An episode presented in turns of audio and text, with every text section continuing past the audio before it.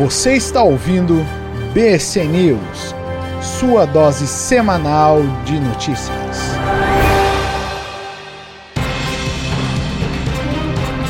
Salve, salve, brothers e sisters! Aqui quem vos fala é Igor Moura e esse é mais um BC News Brasil no Brothers Cast. Bem-vindos. Há duas semanas eu acabei não podendo participar e o meu amigo Eduardo gravou e o BC News ficou demais. Pô, tô torcendo pra eu não conseguir gravar de novo. Brincadeira. Eduardo, eh, vamos gravar junto qualquer dia desse. É porque também, vocês não sabem, mas ele quem edita a maioria dos BC News que eu faço. E o Diego edita os do Massaro. Então, ele, além de chutar do meio de campo, ele fez assistência e fez o gol, né? Então, ele gravou e editou e publicou, fez tudo desse episódio aí que eu acabei não podendo participar. Antes disso, tinha acontecido o episódio da Lava Jato, que eu participei com o Diego, Eduardo e a Tamarindo. Tava muito show de bola, pela parte deles, obviamente. Eu recomendo demais que ouçam. Essa semana foi lançado outro cast com o contador de histórias Christian Gutner, do Escriba Café. Christian Gutner, do Escriba Café, eu não imito nem um pouco bem, ele, ele, a voz dele é aquela coisa bonita de se escutar. As histórias dele são contadas de uma forma maravilhosa, assim, quem não escuta Escriba Café, recomendo que escute. Escute o nosso podcast também, que ficou muito legal, conversando com ele, curiosidades sobre ele, curiosidades sobre os livros que ele escreveu, histórias. Tá lá o Diego, a Ellen, o Eduardo não pôde participar, e eu, Christian. Muito show de bola. Escutem, tá bom demais. Então vamos às notícias antes, sem antes dizer, Clarice, obrigado pelo Twitter lá. Ela tem interagido direto com a gente, então, infelizmente, Clarice não. Felizmente, Clarice, é, valeu, obrigado. Vamos para as notícias. Após auditoria, Justiça Eleitoral descarta fraude em urnas. Nas urnas eletrônicas, né, a gente tinha visto aí várias notícias na grande mídia, em vários lugares, falando de fraudes logo depois do primeiro turno e durante o primeiro turno até aconteceu de passar vídeo, várias coisas em relação à urna, muitas denúncias sobre a urna. E aquelas urnas que eram denunciadas, elas eram isoladas em um canto para uma futura auditoria a Justiça Eleitoral trouxe os resultados dessas auditorias, fez auditoria massiva junto com a OEA em várias urnas, de testar os, os votos, testar a sequência de votos paralelos, ver a contabilidade de votos e tudo. E em uma única urna encontrou um problema nas teclas, quando digitava de 1 a 9, algumas teclas falhavam. E aí alguém quis falar que isso aí era o mesmo que estava acontecendo em todas as outras urnas e tal, e, não força a barra, né, amiguinho? Tá. É, o que aconteceu em relação a, essa, a, essas auditorias? Nos testes não se comprovou nada daquilo que estava se falando nas mídias sociais, nos vídeos e aquelas coisas todas. É, que o que aconteceu é que aparecia as fotos sim, você apertava, apertava confirma sim e tal. É, obviamente que aí a gente tem outras questões eleitorais que foram que aconteceram no meio do caminho, de gente que divulgou o próprio voto, filmou, colocou em rede social, polícia batendo na porta porque é crime, cara com arma votando e aí era arma de brinquedo brinquedo, também é crime. Então, assim, lógico, essas coisas não tem nada a ver com fraude em urna. A, a questão de fraude em urna em si, a Justiça Federal chegou à conclusão de que não houve nenhum tipo de fraude. Eles validaram os lacres juntos com, com a OEA, ou seja, se a urna foi aberta ou não depois de fechada, né, se ela estava bem lacrada. A parte do, do sistema operacional e dos sistemas dela, que tem várias questões de segurança em termos de ah, validar hash, validar eh, assinatura digital, ela, essas, elas têm uma questão de assinatura digital bem forte. A gente deve gravar um podcast só sobre urna eletrônica em, em algum momento no futuro. Estamos juntando as agendas de uma galera para fazer isso, porque a ideia é que fazer uma coisa bem mais é, completa sobre esse assunto, né? Mas quem está falando não sou eu, é a Justiça Eleitoral que fala, que descartou essas, essas fraudes. Né? Então, segundo turno está aí chegando, vamos tentar é, votar tranquilamente. Agora já já está aí em cima, né? Daqui a dois dias a gente está votando aí e pelo amor de Deus sem esse alarde todo, sem esse, esse fuzuê em cima de coisas que não é, não é verdade. Né? Quando for verdade, beleza, vamos vamos em cima, mas não vamos ficar inventando história não, porque isso é feio. Então, em relação às urnas, tem muita coisa acontecendo. É, o site do TSE está sempre abrindo ali alguma coisa em relação a fake news, a coisas que estão batendo na urna é, sem necessariamente ter um embasamento técnico, embasamento nenhum. Então, é, agora, por exemplo, tem um boato que fala dos horários de verão, porque a urna estava programada para o horário de verão, então vamos votar até as 4 horas, porque senão vai, ela vai fechar e tal. E o TSE já desmentiu esse boato, entre outros. Entrem lá no site, é, sigam o TSE na, no Twitter também, que tem bastante novidades lá e fala bastante sobre as urnas. Vamos à próxima notícia, queridinhos. Polícia Federal apreende 11 fuzis no aeroporto Santos Dumont. Qual foi essa aí? Os caras em Cascavel ainda, então a, essa carga estava indo de Cascavel até Santos Dumont, no Rio de Janeiro, Cascavel, Paraná, até Santos Dumont, no Rio de Janeiro. O pessoal da Polícia Federal em Cascavel, lá com os cachorros e tal, perceberam que tinha alguma coisa errada naquela mercadoria. Era uma fritadeira, fritadeira dessas de fritadeira a óleo, sabe? Fazer batata frita tal, aquelas grandonas industriais. Tinha uma fritadeira que estava meio estranha, meio amassada nos cantos, tal. botaram o cachorro para cheirar, o cachorro achou estranho. Então, beleza, mandaram para o rio e ficaram aguardando, não abriram ela, ficaram aguardando no rio. É, eles aguardaram a pessoa vir retirar esse, essa fritadeira, o cara veio retirar, tava nota fiscal no nome dele, tudo certo, beleza. Prenderam o cara e aí abriram. Quando abre essa fritadeira, adivinha? 9 AR-15s, um AK-47, mais uma com calibre igual, uma FAL, 19 carregadores, dois tabletes de cocaína, dando mais ou menos 2 kg de cocaína, tinha dentro dessa fritadeira. A fritadeira não tinha batata frita, mas tinha alguma coisa que ia fritar o cara. É, que acontece? Esse cara disse que não sabia o que, que era, ele recebeu 100 reais para entregar isso aí para um comerciante lá no, no Alemão, lá no Rio de Janeiro, no Morro do Alemão.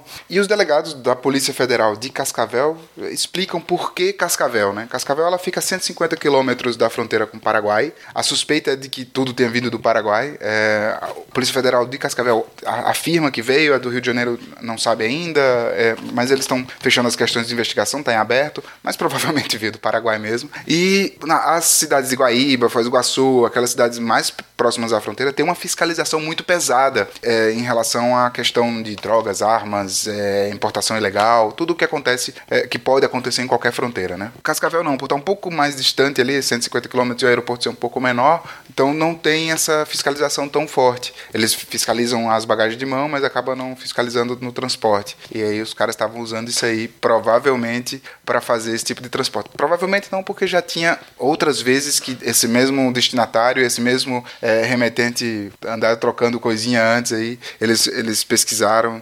Outras vezes o mesmo remetente mandando para outros destinatários, então tem coisas ainda para ser vistas disso aí. Não é a primeira vez, obviamente, que tem um, uma apreensão dessa em um aeroporto. No ano passado, no Galeão, também no Rio de Janeiro, foram apreendidos lá, aí nesse caso, 60 fuzis de guerra, pesadíssimos também. Esses já vi, não vinham de Cascavel, ou do Paraná, mas vinham de Miami. Em relação à estrada, por exemplo, esse ano teve um aumento de 80% no número de apreensões de armas com destino ao Rio de Janeiro, né, nas, nas, estradas, isso, segundo a Polícia Rodoviária. Então tem coisa aí, tem vários, várias rotas dessas drogas e armas para o Rio de Janeiro, tem que ir cortando uma por uma, né? Vamos então à próxima notícia, queridos.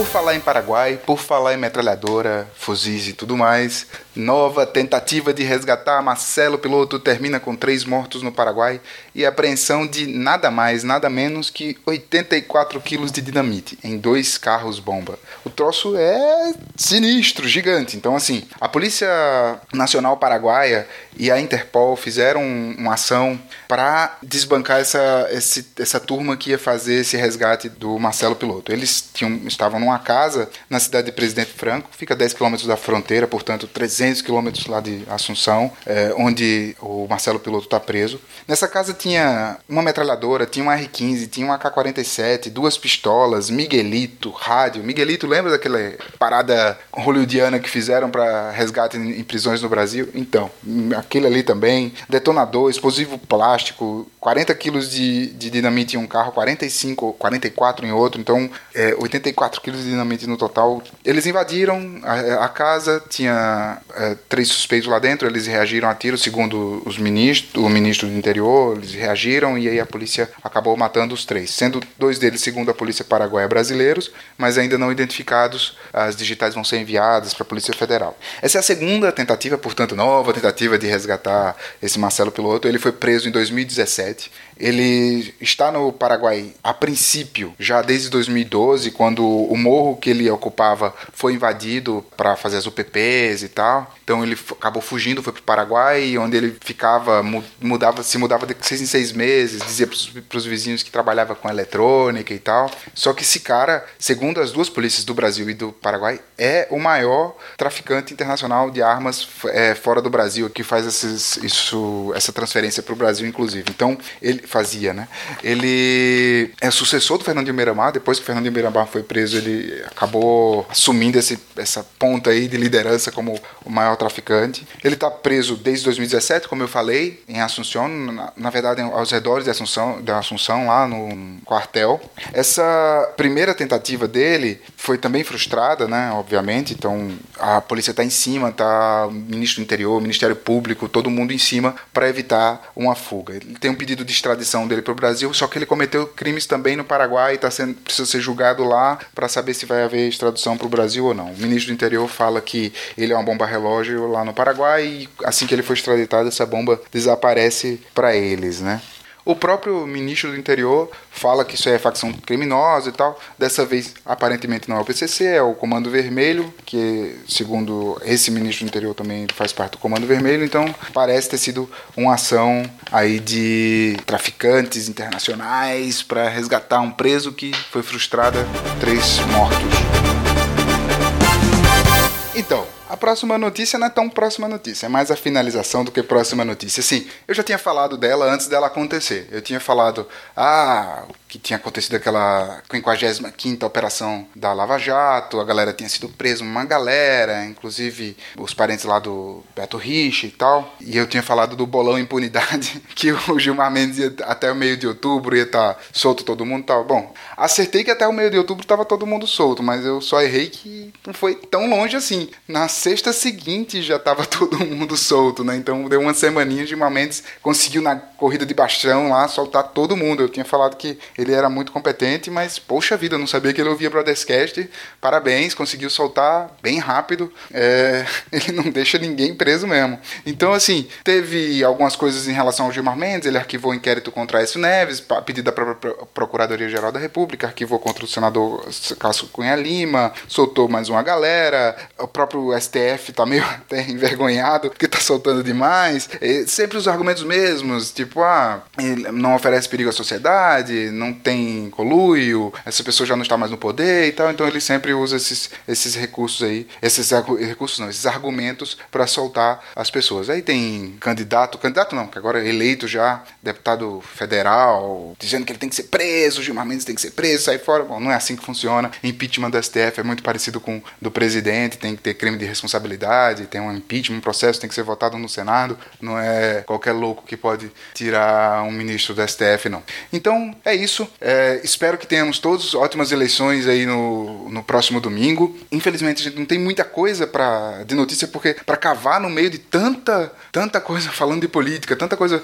de polarização, é, é, tá complicado da gente entrar nesses assuntos. Não por uma questão de nada, porque até aqui mesmo, Brothers Cast, a gente tem opiniões divergentes em relação às questões é, de política e a gente acaba tentando não, não manifestar muito esse tipo de coisa para vocês, porque não faz muito sentido. Não é um, a ideia do, desse cast não é uma ideia política. É, a ideia do BC News, especificamente, é trazer notícias para pro Inicialmente era para o Diego, que ele sempre me perguntava das coisas do Canadá, e agora tem uma galera acompanhando escutando as notícias. Brigadão todo mundo. Tem o Marcelo Arthur Podcast, ele tem um podcast só de notícias, ele dá umas notícias de 5 minutos, bem rapidinho, muito legal. Eu sempre acompanho é, ele lá, show de bola. É, ele deu uma parada agora também por causa das eleições, justamente porque é, no meio desse furdunço é muito complicado você comentar notícias, ainda mais no caso deles que é com humor e tal, mas bem legal. Marcelo, um abração, gente boa demais. Sigam ele lá no Twitter. É, se vocês me, me, encontram no Twitter, arroba estranho, eu sigo ele, você vai achar lá. Eu não sigo muita gente, você vai ver que eu, que eu sigo ele lá. É Marcelo Arthur Podcast, bem legal. É, Clarice, de novo, obrigado por acompanhar a gente, ela tá sempre lá. Massaro San, muito legal. O teu último BC News aí, Estados Unidos